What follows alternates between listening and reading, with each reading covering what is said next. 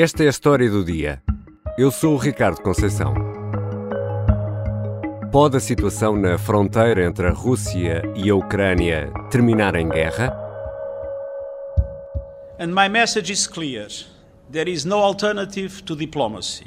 António Guterres, secretário-geral da ONU, promete não desistir da paz. A Rússia acusa o Ocidente de esterismo, mas os membros da NATO continuam muito desconfiados em relação às reais intenções de Moscovo. Boris Johnson, o primeiro-ministro britânico, não se mostra animado com as informações que chegam do terreno. On the other hand, the intelligence that we're seeing today is, is still not encouraging. We've got uh, Russian field hospitals being constructed uh, near the border uh, with Ukraine in, in Belarus uh, for you know, only can be O acumular de tensão dos últimos meses pode desaguar numa guerra? Ainda há tempo para uma solução pacífica?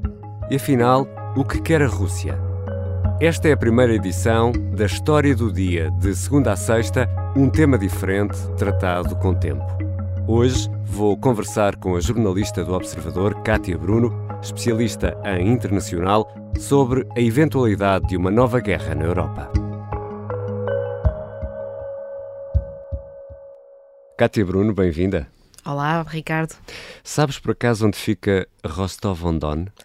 Agora sei. Um, nas últimas semanas fiquei a descobrir onde é, ao contrário da Ministra dos Negócios Estrangeiros britânica, Liz Truss, que se reuniu com, com o seu homólogo russo uh, e perante a pergunta reconhece a soberania russa sobre Rostov-on-Don, ela respondeu que não, o que é estranho porque Rostov fica na Rússia. Portanto, eu agora já não cometeria o mesmo erro de Truss. Há uns tempos, talvez sim. É interessante contar essa história porque nos permite também perceber uh, o desconhecimento que graça por aí uh, em relação a às soberanias da Rússia e da Ucrânia, não é?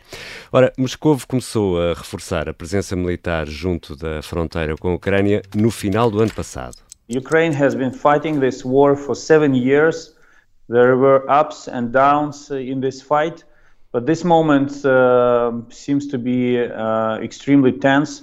O ministro dos Negócios Estrangeiros ucraniano preocupado com a presença militar crescente da Rússia junto à fronteira com a Ucrânia e não é o único. A 25 de novembro, no programa Zoom da Rádio Observador, procurávamos perceber o que é que se estava a passar. Afinal, Cátia Bruno, qual é a razão oficial que levou Moscovo a colocar tropas junto à fronteira com a Ucrânia? Oficialmente, Moscou diz que se sente cercada, ou seja, a Rússia considera que a extensão da NATO para leste um, está a pôr em causa a sua própria segurança e, portanto, um, aquilo que Moscou diz é que está apenas a defender-se ao colocar tropas na fronteira perante a proximidade de outras forças da NATO e perante a possível adesão da Ucrânia à NATO num futuro relativamente próximo. E contas feitas, é um número que corre cerca de 130 mil militares russos armamento pesado, tudo posicionado do lado russo a leste da Ucrânia, a norte na Bielorrússia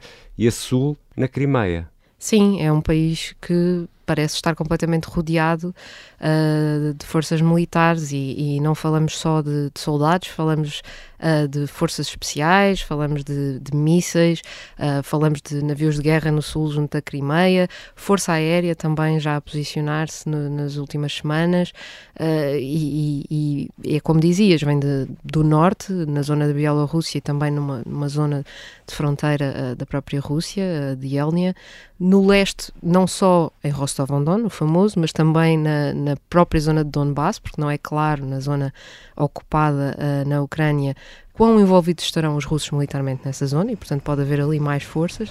E a sul, na, na Crimeia, que, que é uma zona peculiar porque tem também força naval. Apesar de todo esse arsenal, acho que lhe podemos chamar assim, Moscovo fala em histerismo por parte do Ocidente. Retirou algumas tropas da Bielorrússia. Vimos imagens de tanques a serem eh, retirados de comboio eh, da Bielorrússia. Eh, isso pode ter sido entendido como um sinal de que as coisas estavam a acalmar ou nem por isso? É um sinal, pelo menos, de que a Rússia quer, uh, quer mostrar que está disposta a ceder em alguma coisa, não é? Foi um sinal para, para as conversações diplomáticas.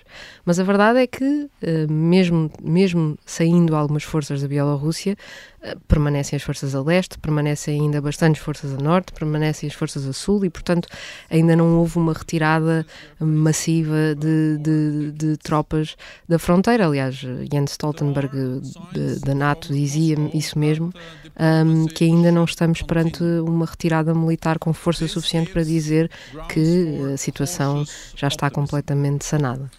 But so far we have not seen any sign of de-escalation on the ground. O secretário-geral da NATO manifesta essa, essa desconfiança. A NATO também está a colocar tropas uh, no terreno? A NATO está a colocar tropas no terreno, mas não na Ucrânia. E essa é uma Fora distinção muito importante. Sim. A NATO está a reforçar os seus contingentes nos países de leste, nos países mais próximos da Ucrânia, que são Estados-membros da NATO, ou seja, na Polónia, na Roménia, não na Ucrânia. Isso já tem sido deixado claro, um, quer pela NATO, quer pelos Estados Unidos, de que um envio de, de, forças militares para a Ucrânia não está em cima da mesa. Agora, a NATO está a reforçar a sua zona de fronteira, tendo em conta a proximidade, isso é inegável. E, e Portugal vai ser chamado também a participar nesse esforço de reforço, chamemos-lhe assim? Pode ser, uh, é possível, aliás, é provável até que já esteja a ser feito um levantamento uh, das forças militares de cada país, como é que cada país pode contribuir, um, mas não sabemos ao certo se vão ser enviadas tropas já ou não. É importante também relembrar que algumas tropas já lá estão, não é? A Força Aérea Portuguesa tem feito patrulhas na zona do Báltico, por exemplo, um, e portanto há muita, muito desse reforço a leste, já é um, um reforço em que Portugal participa. E estiveram fuzileiros portugueses também? Na Lituânia, sim. Na Lituânia. Sim. Portanto, não é, não é exatamente uma realidade nova. A grande questão é que, de repente, esta fronteira está sob pressão. Cátia Bruno, e afinal de contas, o que é que quer Vladimir Putin, que continua a surgir com aquela cara de uh, poker face na, nas televisões de todo o mundo? Oh, essa é a pergunta de um milhão de rublos. um, eu diria que uh, nós no Ocidente temos muito uh, esta ideia de olhar para Putin como sendo ou um grande gênio do mal que tem tudo planeado, um, ou então uh, um mistério que nós não conseguimos compreender. Um, a verdade é que Putin mantém sempre as suas opções em aberto e, portanto, eu não creio, é isso que os, que os analistas melhor conhecem a Rússia dizem que haja uma decisão fechada sobre o que é que a Rússia vai fazer, mas é evidente que Putin quer, um, quer reconhecimento por parte de outros países do mundo, de que a Rússia ainda é uma potência mundial e, sobretudo, no contexto uh, da, guerra comercial entre os Estados Unidos e a China, a Rússia quer mostrar que ainda tem relevância um, na cena internacional.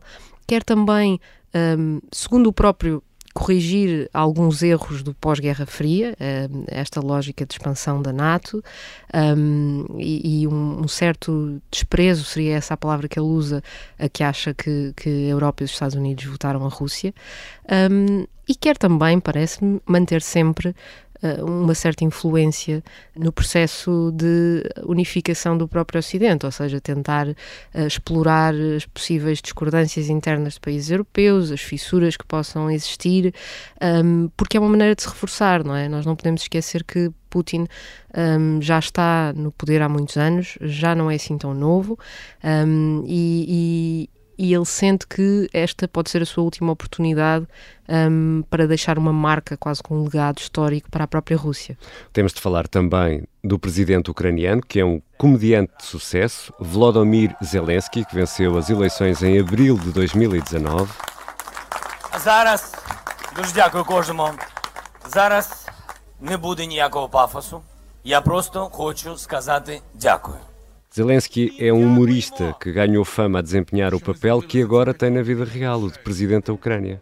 É verdade, e é interessante como uh, isso é muitas vezes até um, algo que, que interfere diretamente na política. Ainda esta semana, quando ele fez a declaração pelo grande dia da unidade ucraniana, que foi como ele disse que iria responder a uma possível invasão russa no dia 16, uh, perante depois as reações menos positivas de coisas como os mercados, Zelensky, a equipa de Zelensky veio dizer ele estava a ser irónico, estamos a falar de uma pessoa que foi comediante, tem sentido de humor e, portanto, isso é uma coisa que acaba por influenciar. Até mesmo na Rússia, onde ele é muitas vezes, uh, de certa forma, até gozado uh, pelo seu passado de comediante, em que é, é muito habitual aparecerem cenas dele do passado, uh, cenas de humor, como se fossem de agora. É alvo da propaganda russa. Sim, sem dúvida.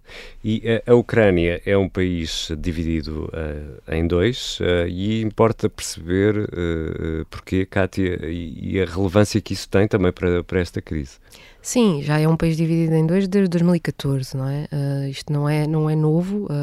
primeiro com, com a tomada da Crimeia e depois com com a rebelião uh, no leste da Ucrânia, em Donbass, um, já temos zonas que já não são uh, ucranianas de facto, não é? Já são ou russas, como no caso da Crimeia, ou num, ou num estado ali um, de incerteza, de limbo uh, sobre a quem é que pertencem. Que é o caso de Donbass, por exemplo? Exatamente. Que é um, aquele cantinho leste, é quase que uma fatia leste uhum. da leste da Ucrânia, já na fronteira com a Rússia. Sim, e que está numa situação congelada, não só pelo tempo, mas pelo, pelo, tempo meteorológico, mas pela própria situação militar. E que dá acesso terrestre à Crimeia. À Crimeia, exatamente. Um, e, e, é uma zona com relevância um, geográfica por isso, não é? De fazer a ligação terrestre ao mar, um, e o facto de da Rússia ter aqui estas posições na Crimeia e em Donbass abrem portas para, em caso de uma possível invasão, uh, chegar a outros lados, como por exemplo a Moldávia.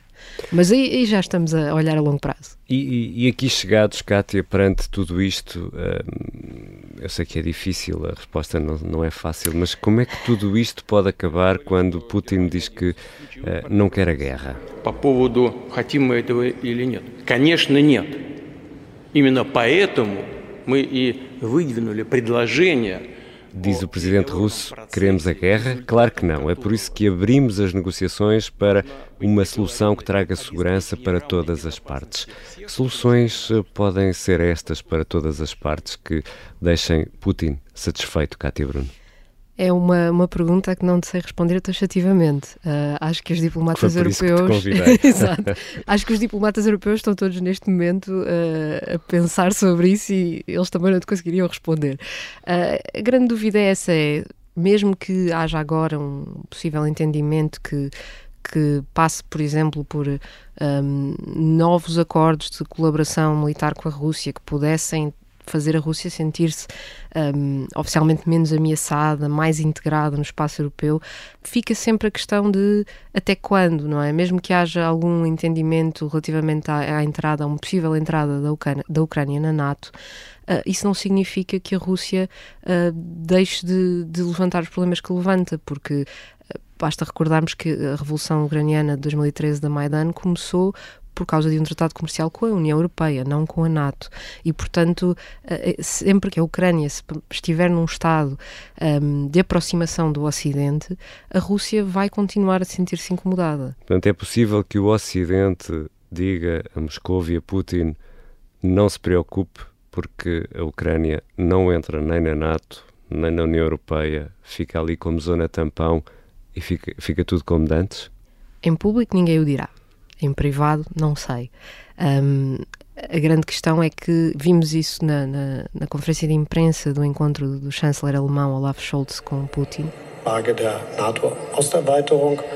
Em que ele disse: Pô, mas essa questão não, não está na agenda, a Ucrânia não está prevista entrar na NATO em breve, e portanto os líderes ocidentais vão sublinhar muito isso, em vez de dizerem taxativamente não, a Ucrânia não entrará, vão, vão sublinhar que que essa questão não se está a colocar, que, que Putin não, não tem razões para temer isso uh, num curto prazo. E, e parece-me que uh, vão tentar arranjar outras formas de colaboração com a Rússia para, para tentar desescalar a situação. A grande incógnita é se Moscou as aceita.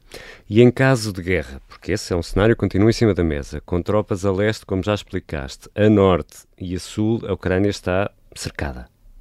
Sim, a Ucrânia está cercada e está num cenário um, que em caso de uma incursão militar, não digo invasão, porque todos os analistas militares dizem que uma invasão total é muito difícil, a Ucrânia é um país com território enorme, mas em caso de uma incursão militar, um, a Ucrânia está numa situação complicada, porque com tropas posicionadas em tantos sítios, pode haver aquilo que os militares chamam uma invasão em pinça, ou seja, haver uh, entradas de militares por diferentes zonas do país, o, o, que colocava as tropas ucranianas numa situação muito complicada uh, a responderem, imaginemos no sul, ao mesmo tempo que uns dias depois têm ataques a norte. É? Ou seja, com três frentes em simultâneo, as tropas ucranianas não vão conseguir dar resposta. Algumas fontes norte-americanas avisavam que a invasão uh, ou incursão, nas tuas palavras, poderia acontecer esta quarta-feira, 16 de fevereiro.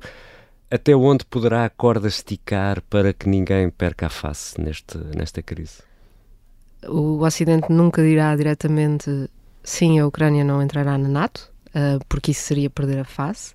Uh, e Putin nunca vai dizer uh, sim, cedemos à, à pressão um, do Ocidente e por isso retiramos as tropas. Vai sempre dizer que conseguiu uma vitória ao fazer o Ocidente reconhecer algumas das suas queixas e ao, ao permitir que ele se sente à mesa um, com os líderes europeus. O facto de termos uh, líderes europeus e conversas de, de Putin com Biden um, tão recorrentemente, um, de facto traz aqui uma relevância à Rússia uh, na diplomacia internacional que já não tinha há algum tempo e, portanto, é relativamente fácil para o Kremlin uh, fazer disto uma vitória, mesmo que não haja nenhuma invasão militar o Ocidente dirá: bom, eh, nós fizemos os alertas, a invasão estava para acontecer, não aconteceu por causa da diplomacia. E, portanto, esta parece-me que é a forma que os dois lados arranjarão uh, para não perder a face.